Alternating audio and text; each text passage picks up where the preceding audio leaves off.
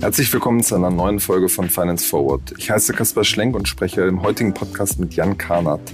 Jan hat die Investment-App Timeless aufgebaut. Dort kann man teure Uhren, Oldtimer oder Kunstdrucke von Banksy kaufen. Das Besondere, die Anleger erwerben nur einen kleinen Teil und sehen das als Investment, also hoffen auf eine Wertsteigerung in den kommenden Monaten und Jahren. Gerade hat der schwedische Geldgeber EQT und Porsche insgesamt 12 Millionen Euro in Timeless investiert. Wie sich Kleinanleger in diesem Markt überhaupt zurechtfinden können und wie groß Timeless eines Tages werden könnte, darum geht es jetzt im Podcast, den wir bereits Ende November aufgenommen haben. Zuerst gibt es aber einen Hinweis von unserem Werbepartner. Gerne möchte ich euch heute unseren Werbepartner Injova vorstellen. Injova steht für Invest in Your Values und ist eine Investmentplattform, die positiven Impact mit finanziellem Ertrag kombinieren möchte. Die Plattform passt sich deinen Werten an und bietet dabei gleichzeitig volle Kontrolle und Transparenz über deine Aktieninvestments. Anspruch dabei ist immer in Unternehmen zu investieren, die eine nachhaltige Wirtschaft unterstützen. Wie funktioniert das Ganze? Im Gegensatz zu einem generischen Fonds oder ETF wird dein persönliches Portfolio aus Unternehmen aufgebaut, die dir wichtig sind. Gleichzeitig ist es professionell diversifiziert und auf langfristige Renditen ausgerichtet. Innova geht in der Bewertung der Unternehmen über die traditionellen ESG-Kriterien hinaus und fokussiert sich auf Handabdruck, Fußabdruck und Ausschlusskriterien. Für wen das jetzt spannend klingt, der kann Injova jetzt sechs Monate lang gebührenfrei testen. Dafür schaut ihr am besten auf injova.de slash financeforward vorbei. Den Link findet ihr zudem auch nochmal in unseren Show Notes. Und nun wünsche ich euch ganz viel Spaß bei der heutigen Finance Forward Folge. Hallo Jan, herzlich willkommen bei Finance Forward. Hallo Kaspar. Jan, der NFT-Hype ist ja jetzt gerade wieder riesengroß. Es gibt da so Projekte wie Axie Infinity. Äh, das ist ja, glaube ich, sowas wie Tamagotchi früher jetzt in der NFT-Version. Wo mischst du da selbst eigentlich privat überall mit?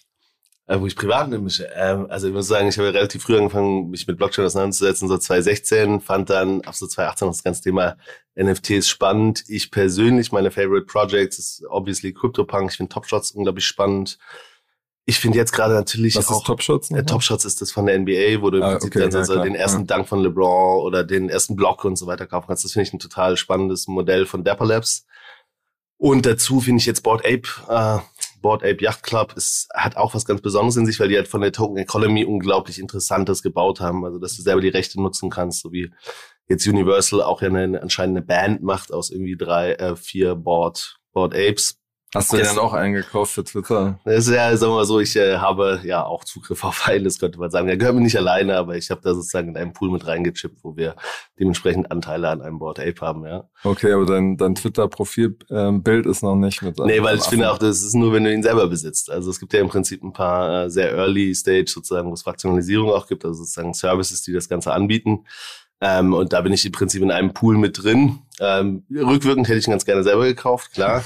Aber dadurch, dass wir jetzt in den letzten zehn Monaten so, so heads down äh, in unserem eigenen Geschäft waren, habe ich da leider nicht zugeschlagen. Okay, das Aber- heißt, du hast jetzt bei der Finanzierungsrunde ein bisschen ausgecasht, um äh, Nee, haben wir, fett zu nee, aber haben, wir, haben wir auch nicht gemacht. Aber nee, also wir, wir beobachten das relativ intensiv. Und da gerade mal zu Board Apes, die haben ja jetzt sozusagen auch äh, heute ich, oder gestern die Koop mit Adidas äh, announced, was auch super spannend ist. Also man sieht jetzt, wie mittlerweile immer mehr so dieses äh, umwobene Metaverse dann jetzt nach und nach dann etwas wieder auch Formen bekommt. Äh, und das finde ich eigentlich so die spannenden Sachen. Ansonsten ist aus meiner Sicht, wir sind ICO 2.0, so wie 2018 gibt's halt ganz, ganz viele oder 2018 gab es ganz viele ICOs, die im Prinzip sehr wenig Value hatten und dann eigentlich nur gepumpt, gepumpt wurden. Und ähnlich ist das bei NFTs auch. Also da gibt es dann, glaube ich, äh, 5%, vielleicht 2% davon werden Real Value haben und dann auch für einen längeren Zeitpunkt bleiben, so wie das bei den Protokollen auch war. Und aber ich glaube, es gibt jetzt auch viele Projekte, die eher ein Money Grab sind, die eher äh, darauf aus sind, im Prinzip ja diesen Hype mitzunehmen und eben nicht wirklich Value aufzubauen.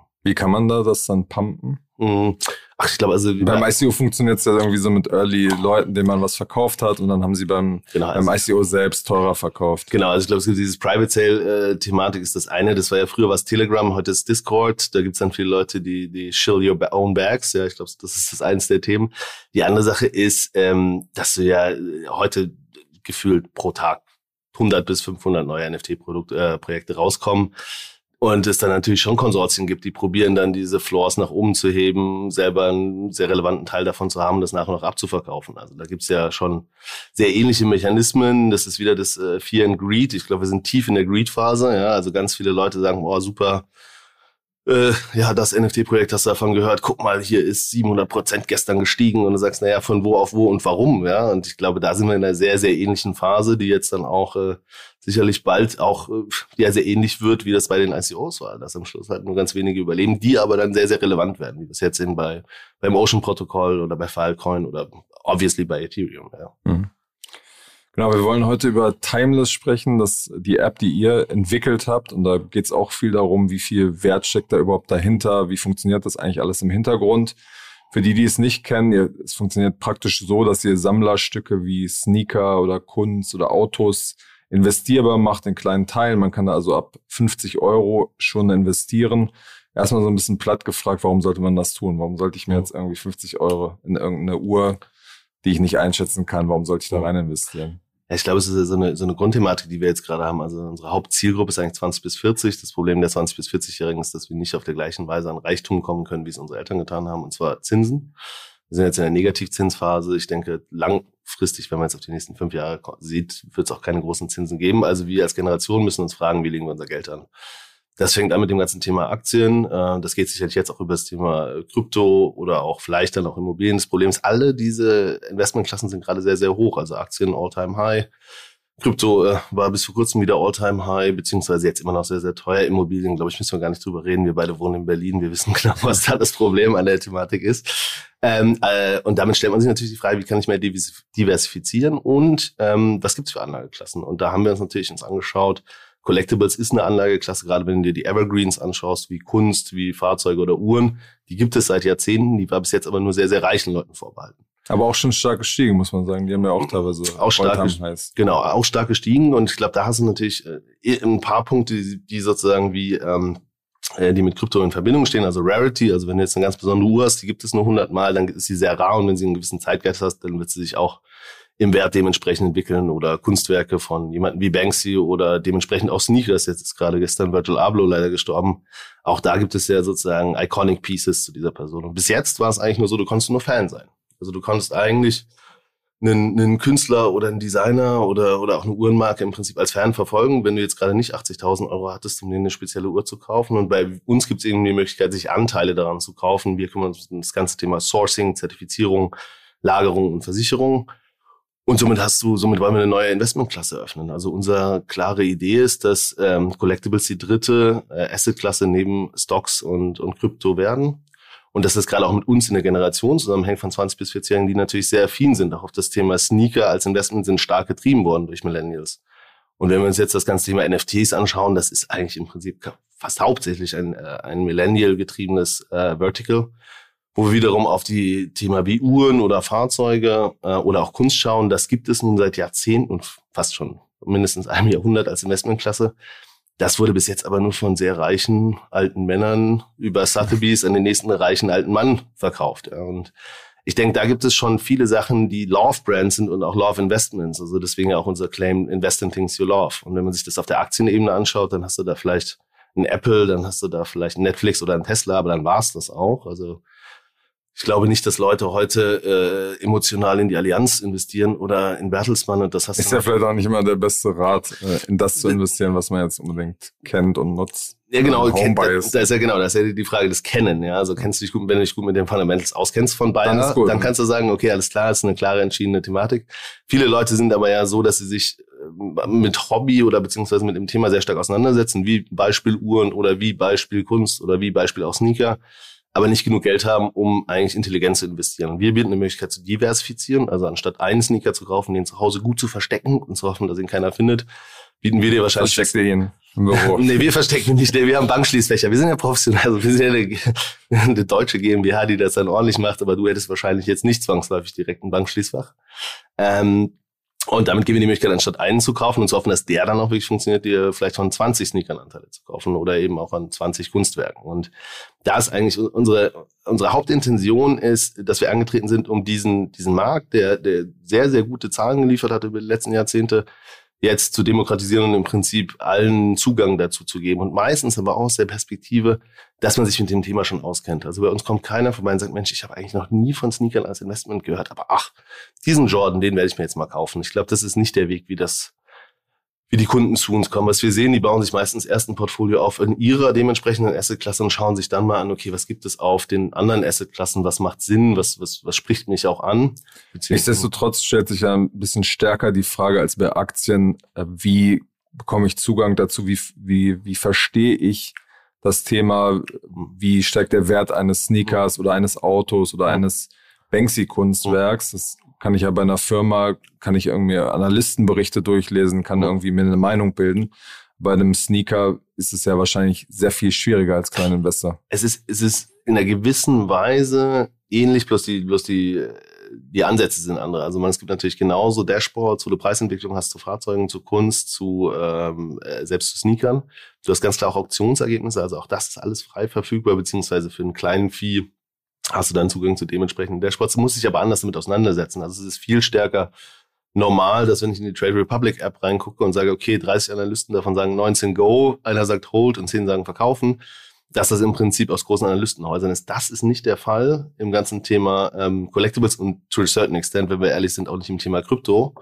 Und du hast aber sicherlich äh, bei, bei Collectibles stärkere Indikatoren über die großen Auktionen. Also wir haben zum Beispiel, als wir unseren Banksy fraktionalisiert haben, ist eine Woche davor Shredded Girl fragt, also äh, auktioniert worden bei Sotheby's für 24,5 Das war dieses Bild, was ich selbst zerstört Genau, was ich selbst zerstört habe, was sie für 1,4 Millionen gekauft hatte und dann gefühlt, ich glaube, sechs Monate später für 24,5. Also da siehst du natürlich, was hat Zeitgeist, was wird gehypt, was sind dementsprechend auch, auch Künstler oder auch Brands, die dementsprechend funktionieren.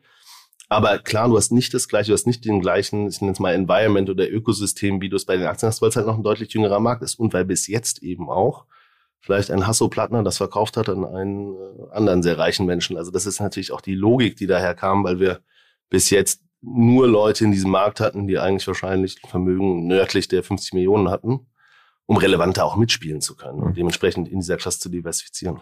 Aber das heißt, wird das auch eure Aufgabe sein, da stärker den Kontext zu bilden oder sagt ihr, wir sind einfach nur mhm. Plattform, mhm. ihr kommt hin, müsst euch selber informieren und wir suchen vielleicht vorher ein bisschen aus, was wir auf die Plattform holen? Also ich glaube, es gibt so verschiedene, verschiedene Sachen, die wichtig sind für uns und auch um diesen Markt dann zu äh, entstehen und zu unterstützen. Also auf der einen Seite ist, glaube ganz klar dieses Thema, dass wir Sourcing, Zertifizierung sicherstellen, dass das 100% kein Fake ist und so weiter und so fort, mit Partnern da zusammenzuarbeiten und äh, die da auch sich zum Thema Uhren auskennen oder zum Thema Autos oder zu was anderem.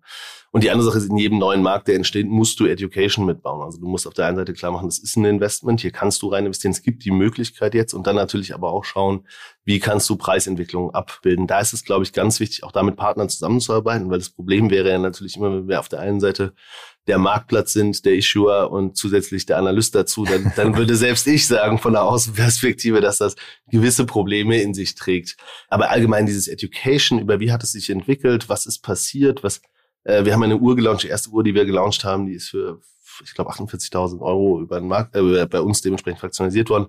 Die ist jetzt in mehreren Auktionen fast über 100.000 Euro äh, verkauft worden. Das sind natürlich Nachrichten, die würden wir weiterspielen. Was wir jetzt nicht tun würden, ist ein Timeless äh, Analyst äh, Report zu machen, um dann selber zu beschreiben, wie großartig unsere Auswahl ist. Also man muss dann natürlich mit den dementsprechenden Media Sources oder auch den frei verfügbaren Quellen schon Education rund um diese Themen machen und auch was zum Beispiel, was in Zukunft kommen kann. Also wo sieht man gerade Preiskurven, die sich gut entwickeln und das hat meistens ist immer der Erfolg der gleichen Logik entweder Top Brand oder Top Personality, dann wie rar ist das, also wie häufig ist dieses Kunstwerk oder ist diese Uhr oder ist diese Kamera äh, dementsprechend erstellt worden, äh, wie sind die letzten Preise über die letzten fünf Jahre und wie potenziell wird der Zeitgeist in drei bis fünf Jahren from now on geschätzt. Und ich glaube, das ist ja auch das Wichtige. Beispiel, wir hatten jetzt gerade so ein paar lila Porsches, die wurden uns angeboten. Ich glaube, die haben gerade keinen Zeitgeist. Ja. Die würden wir jetzt nicht kaufen. Ich glaube auch nicht, dass sie besser werden in den nächsten drei Jahren, egal ob es davon nur 100 auf der Welt gibt. Ja. Hat er dann so einen äh, Chief Zeitgeist Officer? Mm, ich glaube, also den haben wir noch nicht. Das wäre wär, wär eine spannende äh, Jobausschreibung. Ich glaube, da würden wir auch ziemlich viele, ziemlich viele äh, ähm, äh, Bewerbungen für kommen. So Chief Zeitgeist. Ja, ähm, nee, ich glaube, das ist äh, auf der einen Seite, wir haben natürlich so ein Konsortium bei uns intern, dann haben wir Experten zu jedem Thema, die extern sind. Ähm, und einen Vorteil, den wir natürlich haben, den man selten hat in Startups, Äh, unser ganzes Team ist zwischen 20 bis 40, also wir haben natürlich da auch eine gewisse Pegelung. Und zusätzlich stellen wir natürlich auch Sachen in die App rein, um zu testen. Also zu gucken, wie viel Notif, also wie viel Notifies gibt, also an Personen, an Nutzern gibt es, die sich für dieses Asset interessieren. Damit haben wir ein relativ gutes Sensing, relativ früh, gerade auch für neue Asset-Klassen. Also jetzt haben wir zum Beispiel Kunst gelauncht. Ähm, da haben wir mit einem Kunst gestartet, der war dann innerhalb von zehn Minuten ausverkauft. Ich glaube, im Wert von 40.000 Euro. Wenn wir jetzt über die ganzen ähm, Assets schon sprechen, stelle ich mir noch die Frage, wie funktioniert die, die Blockchain-Infrastruktur darunter eigentlich und warum braucht man denn in diesem Fall tatsächlich? Also ich glaube, es gibt ganz verschiedene äh, Ebenen, wie man das Thema besprechen kann. Ich glaube, äh, was ganz klar ist, Blockchain, wann macht Sinn, wenn du ein Trust-Transparency-Problem hast? Das haben wir ganz klar in dem Markt. Also die Leute haben keinen Access, haben wenig Expertise und meistens auch nicht das dementsprechende Kapital. Wir können hier Trust und Transparency schaffen. Und auf der anderen Seite muss ja auf der Achse im Prinzip dann entweder neues Umsatzpotenzial oder Kostenreduktion sein. Bei uns ist das Thema neues Umsatzpotenzial. Was wir damit schaffen, ist, dass wir sozusagen auf einem einfachen Weg Leute beteiligen. Das war in der gleichen Weise vorher nicht möglich. Und wir können sozusagen jetzt in der, in der NFT-Strategie, aufgrund auch des Kryptoverwahrgesetzes, das wir ja in Deutschland haben, und bald gibt es ja da ein paar Updates dazu von der Bundesregierung, äh, jetzt eine Documentation of Ownership machen. Das ist das Erste. Also du wirst dokumentiert als dementsprechender Besitzer oder Anteilseigner dieses Assets. An zweiter Stelle wird dann passieren Tokenization of Assets, also das wirklich einen uniken Share, der dir zugeordnet ist. Kasper, natürlich weiß ich ja nicht, dass du Kasper bist, aber im Prinzip der dir zugeordnet wirst. Also die gehören jetzt fünf Shares an. Also pseudonymisiert ist das. Pseudonymisiert. Ja. Ähm, und damit hast du ganz klar, okay, die gehören fünf Shares. Und ein nächster Punkt ist dann natürlich Tradability everywhere.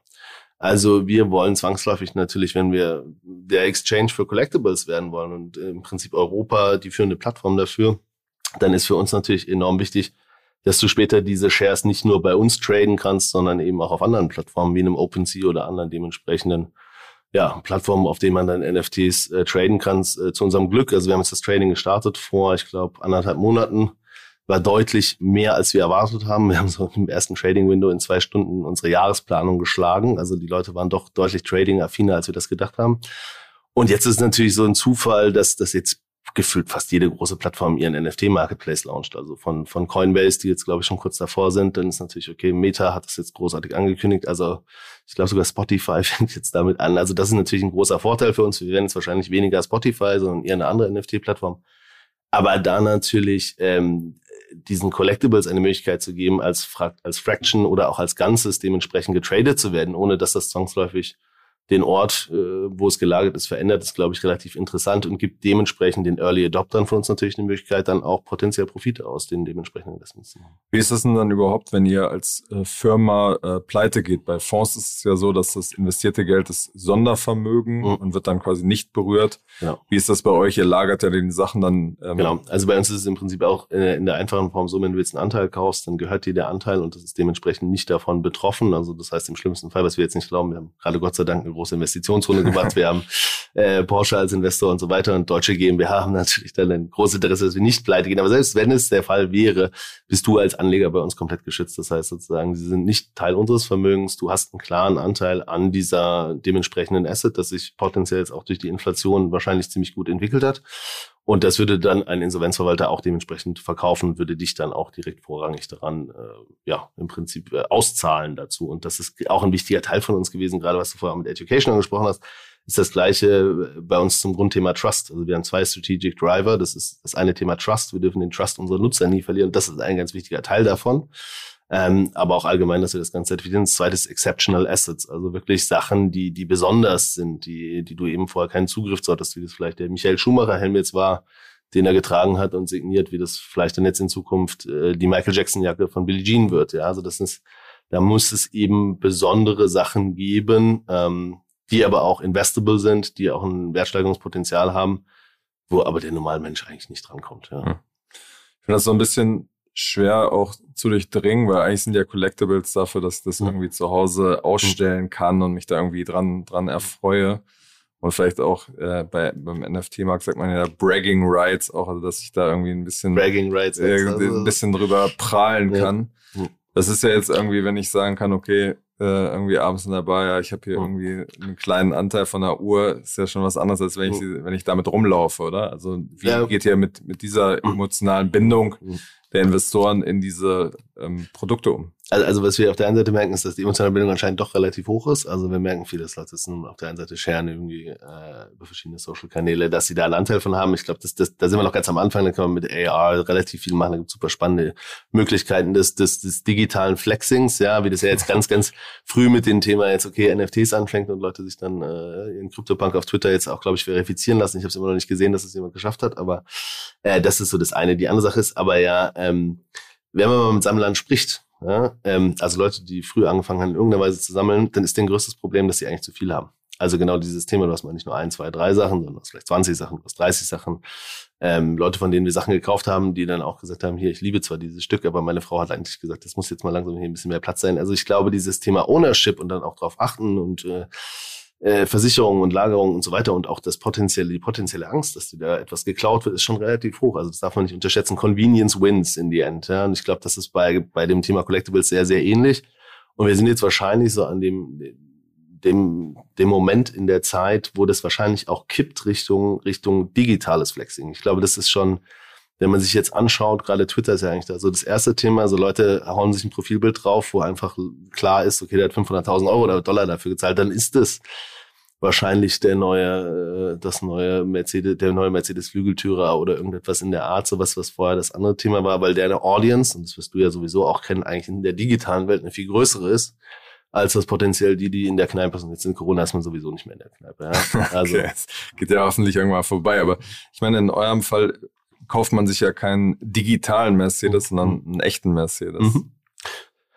Genau, also ich denke, das ist auch immer der Anfang für uns, weil wir haben ja am Anfang auch schon eine bekloppte Idee gehabt in einer gewissen Weise. Wir haben irgendwie probiert, mit einem unbekannten Brand eine komplett neue Asset-Klasse zu den Deutschen zu bringen, die jetzt nicht zwangsläufig dafür bekannt sind, dass sie total häufig neue Sachen ausprobieren, geschweige denn super aktienaffin sind. Ähm, und da haben wir so, so einen Three-Step-Approach gehabt. So für uns war relativ klar, okay, wir glauben super fest daran, dass äh, Physical, aber auch Digital Collectibles eigentlich so eine krasse Zukunft haben, dass es eine große Asset-Klasse werden sein kann oder Asset-Klasse wird und den Zeitgeist dieser Generation 20 bis 40-Jährigen eigentlich relativ gut trifft, weil wir haben uns auch darauf geeinigt, dass Bitcoin jetzt einen Wert hat und ich glaube, es geht auch nicht mehr weg. Kurze Unterbrechung für unseren heutigen Werbepartner Econos Invest.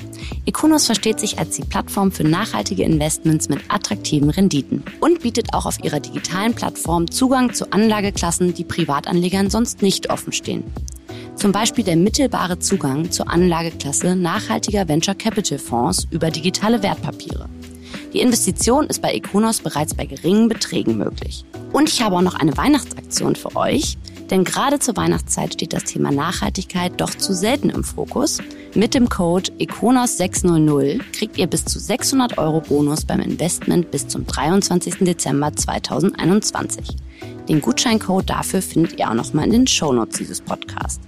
Schaut euch dafür doch das Ganze am besten einmal auf econos.green/finance an. Ich buchstabiere euch das auch einmal.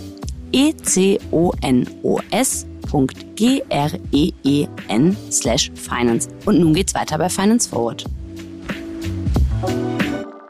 Wie groß wird das dann aus, aus eurer Sicht? Weil ich meine, in den USA gibt es ja auch schon ähm, quasi so eine Art Vorbilder. Mhm wie geht, also wovon geht ihr aus, wie groß es dann wird? Ähm, ganz kurz mal dazu, ich glaube, das, das Wichtige war für uns äh, beim Thema Collectibles, wir fangen an mit Physical Collectibles und das ist also irgendwie klar so, hey, pass auf, du kannst überhaupt darin investieren und probier nicht zu educaten, das ist Schritt eins. Schritt zwei ist, wir fangen an mit digitalen Collectibles, da sind wir mit dem ganzen Thema NFTs, also Fraktionalisierung, CryptoPunks, Board Apes oder irgendwas dergleichen, Pack, People.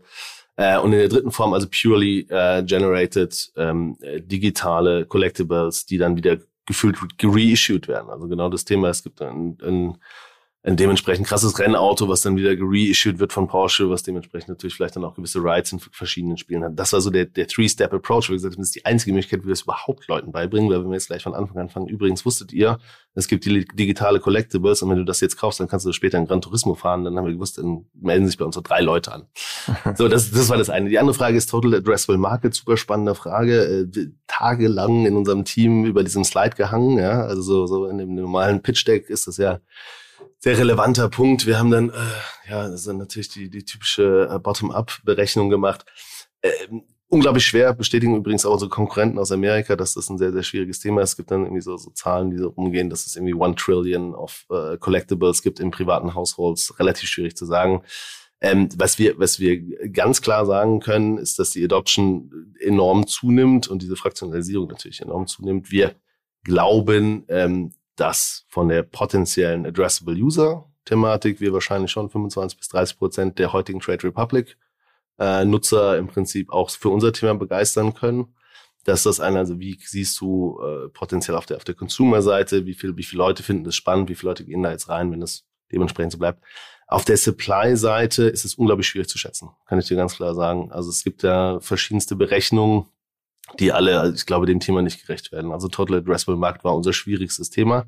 Wiederum, ähm, ich glaube, dass in der Generation, ähm, so wie wir Krypto dementsprechend noch angenommen haben, werden Collectibles auch angenommen werden, weil sie eine andere Funktion dementsprechend darstellen, weil sie zum Teil auch ein Hedge raus aus Krypto sind.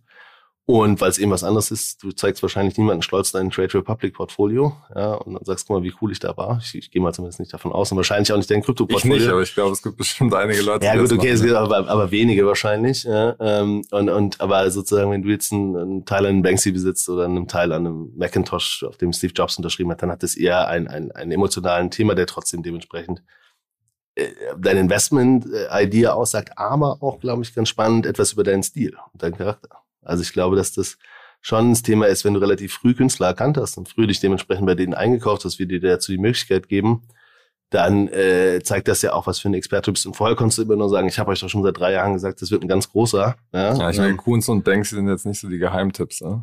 Stimmt, absolut. Aber das ist auch, glaube ich, von der Strategie her. Wir sagen halt am Anfang, wir machen nur Blue Chips. Also wir wollten jetzt nicht anfangen mit High-Risk, High-Return-Sachen. Wieder das Thema Trust, wie das Thema, du musst educaten, musst überhaupt den, den, den Markt aufbauen. Ähm, und, und da war klar, dass wir jetzt nicht starten können mit was total abgefahrenen. Und das haben wir übrigens bei, bei, bei Sneakern auch nicht gemacht, das haben wir bei Uhren auch nicht gemacht, das haben wir bei Fahrzeugen auch nicht gemacht. Das kommt jetzt nach und nach. Wir haben jetzt 75 Assets äh, äh, fraktionalisiert. Wir wollen nächstes Halbjahr 140 fraktionalisieren. Jetzt haben wir natürlich in verschiedenen Kohorten schon auch Leute aufgebaut, die besitzen dann 65 Assets oder 20 Sneaker-Assets. Mit denen kann man jetzt mehr auch in das Thema reingehen, okay, das wird ein wahrscheinlich starker Gewinner. Aber am Anfang, wie gesagt, du lädst eine App runter, du überlegst dir, ob die Jungs das überhaupt wirklich haben und sagst dann so, aber hier, das ist ein ganz tolles Investment, das wollten wir natürlich verhindern. Kann man da jetzt eigentlich vorbeigehen und gucken mal, ob ihr das wirklich habt?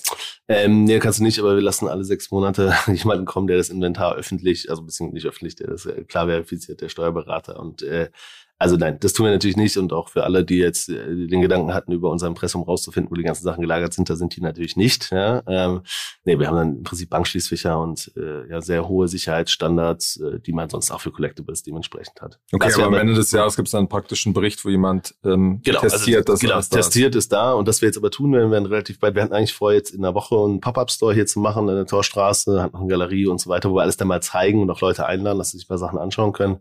Ist jetzt äh, dank Corona natürlich nicht der Fall, aber wir planen im nächsten Jahr auf jeden Fall da einen großen Aufschlag zu machen und dass die Leute es auch sehen können. Also ich glaube, das ist schon das Wichtigste, auch mal zu sehen und auch mal ähm, ja diese Überhöhung, diese Sachen zum Teil zu haben. Das ist schon auch abgefahren, wenn die dann ankommen und du packst das aus. Wir hatten Schuhe von Kareem Abdul-Jabbar, die er Game One gehabt hat, oder oder auch dieser Michael Schumacher Helm. Äh, das sind das sind ja schon spezielle Collectibles und dann sperrst du die sehr gut weg und dann stellst du sie irgendwann dementsprechend aus for what they are. Und das ist in einer gewissen Weise Kunst äh, und ein Zeitgeist und, eben auch ein Investment. Mhm.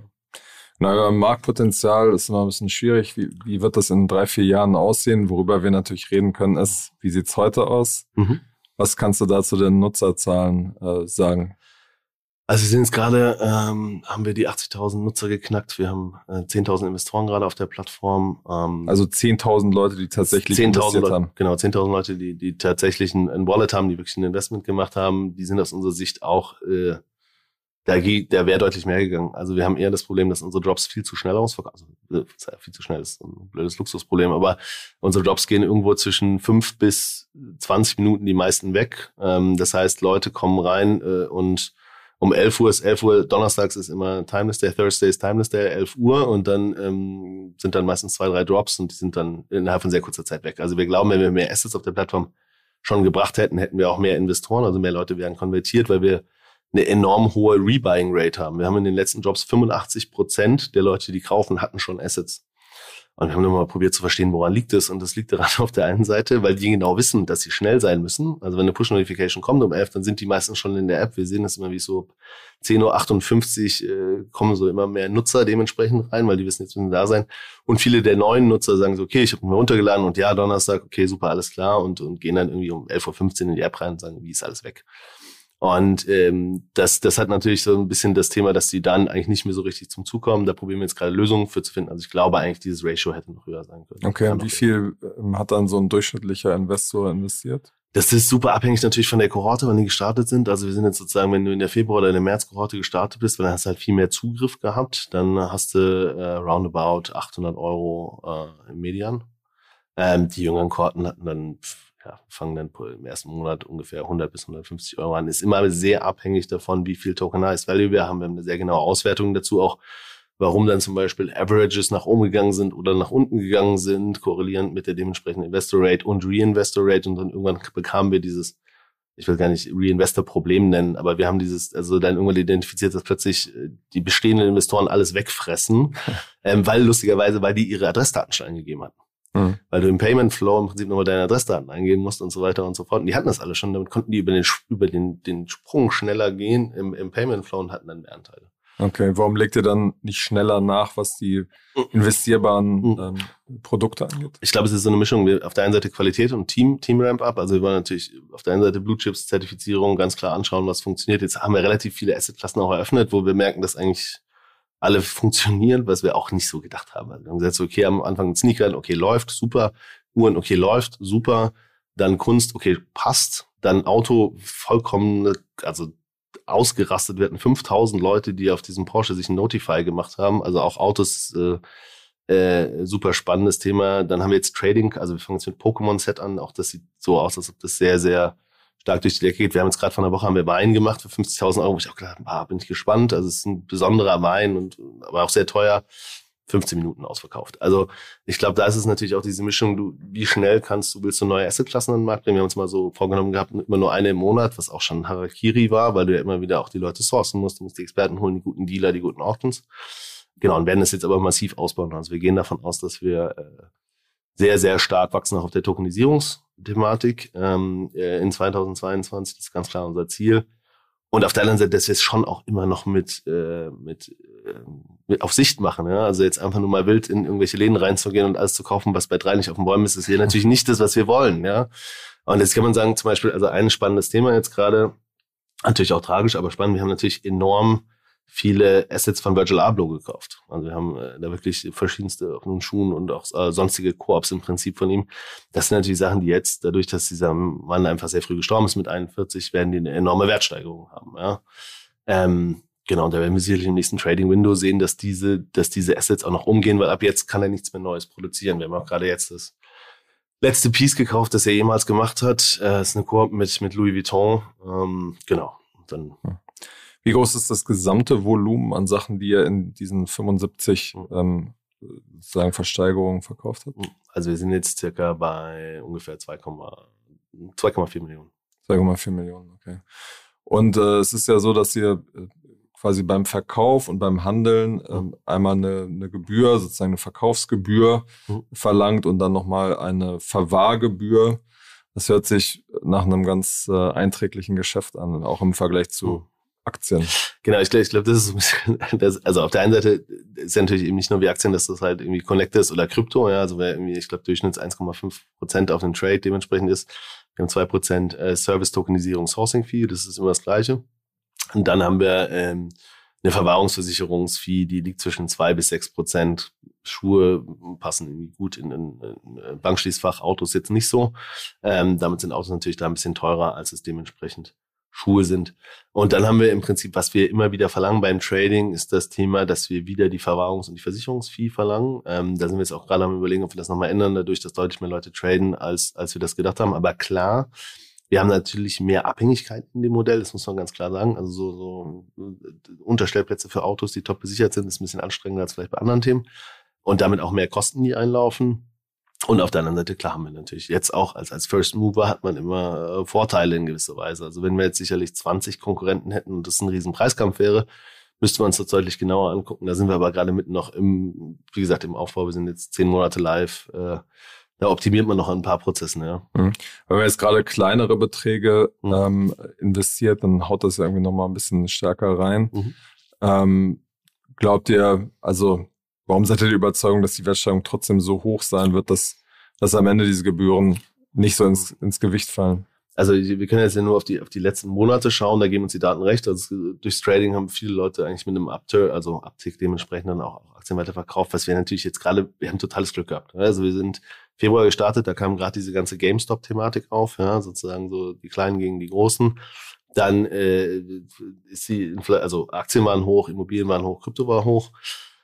Und damit haben wir natürlich da perfekt reingepasst. Seitdem haben wir klare Fear of Missing Out gehabt bei all unseren Drops, weil du irgendwie deinen Freunden erzählt hast, dass du diese verrückte Plattform gefunden hast, aber es ist immer alles total schnell ausverkauft so. Und dann kommt jetzt die Inflation dazu. Also sozusagen, wenn du jetzt wahrscheinlich bei uns fast jedes unserer Assets wird allein schon durch Inflation, potenziell durch die Rarity, die wir gemacht haben und weil wir relativ gut ausgesetzt haben, äh, ein Potential Positive sein. Auf der anderen Seite, klar, wir sind natürlich ein Marktplatz, der Sachen anbietet und in Zukunft im Prinzip auch immer probieren, auf der besten Qualität entweder wir selber oder auch vielleicht mit potenziellen Partnern das Ganze anzubieten. Ähm, aber Financial Markets are risk. Ja, das muss man ganz klar sagen. Wir zahlen jetzt keine Renditen auf eine, auf eine Miete aus. Das ist ganz klar so. Und deswegen ist es genauso wie du vielleicht heute Aktien oder noch viel schlimmer Krypto kaufst, äh, da gibt es eine Volatilität drin.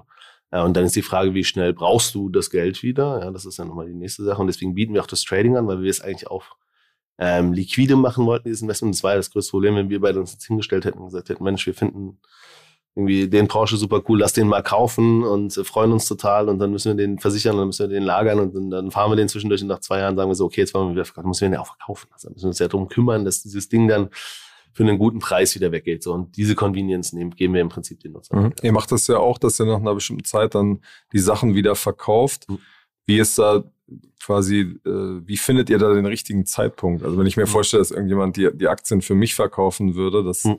äh, ja, würde ich ja als Nutzer nicht gerne genau, genau. sollen. Genau, und da ist, glaube ich, es gibt so zwei Sachen. Die, die eine Sache ist ja, wie du sagst, ist eine selbstbestimmt, also der Nutzer will selbstbestimmt. Also vielleicht sagst du irgendwann so, hey, ich glaube jetzt weniger an das Asset und jetzt mehr an das. Ich kaufe jetzt alles, was Virtual Abloh bei Timeless auf der, auf der Plattform hat, weil das wird jetzt nach oben gehen. Also damit hast du dieses, diesen Verkaufszeitpunkt, kannst du ja selber bestimmen.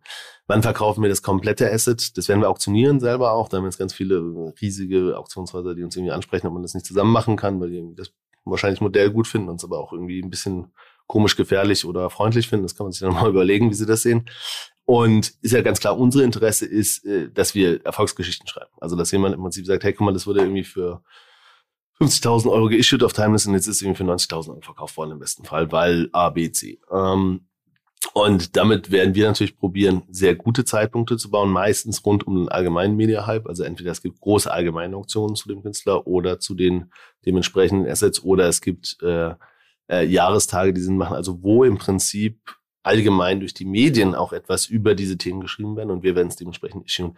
Werden wir da immer den perfekten Zeitpunkt treffen? Ich weiß es nicht. Ich glaube aber, dass diese Möglichkeit der selber Auktionierung und auch dann sozusagen from many to one relativ spannend wird, weil das kannst du natürlich dann wieder auch durch digitale NFTs unterstützen. Also da gibt es ja sehr viele Möglichkeiten, jetzt mal auf die eingetretenen Routen, die wir jetzt bei Board Apes sehen oder bei CryptoPunks, relativ gut aufzusetzen zum richtigen Zeitpunkt. Okay. Genau, zum Schluss die Frage, wenn wir uns jetzt so in einem Jahr wieder treffen, wo steht ihr da ganz konkret? Also wird es dann 40.000 Anleger geben ähm, und, äh, keine Ahnung, 300 äh, Gegenstände, die verkauft wurden. Wo mhm. stehen wir dann da? Genau, also das ist eine gute Frage. Also äh, wir sind natürlich jetzt gerade in der Planung für 2002. Also ich sage auf jeden Fall äh, deutlich mehr als 40.000 Investoren und deutlich mehr als 300 äh, Assets auf jeden Fall. Das würde ich sagen, das äh, könnte vielleicht fast schon zum Halbjahr passieren. Okay, wir sind gespannt. ja. Alles klar. Vielen Dank für diese Einblicke, Jan, und bis zum nächsten Mal bei Finance Forward. Vielen Dank, dass ich hier sein durfte.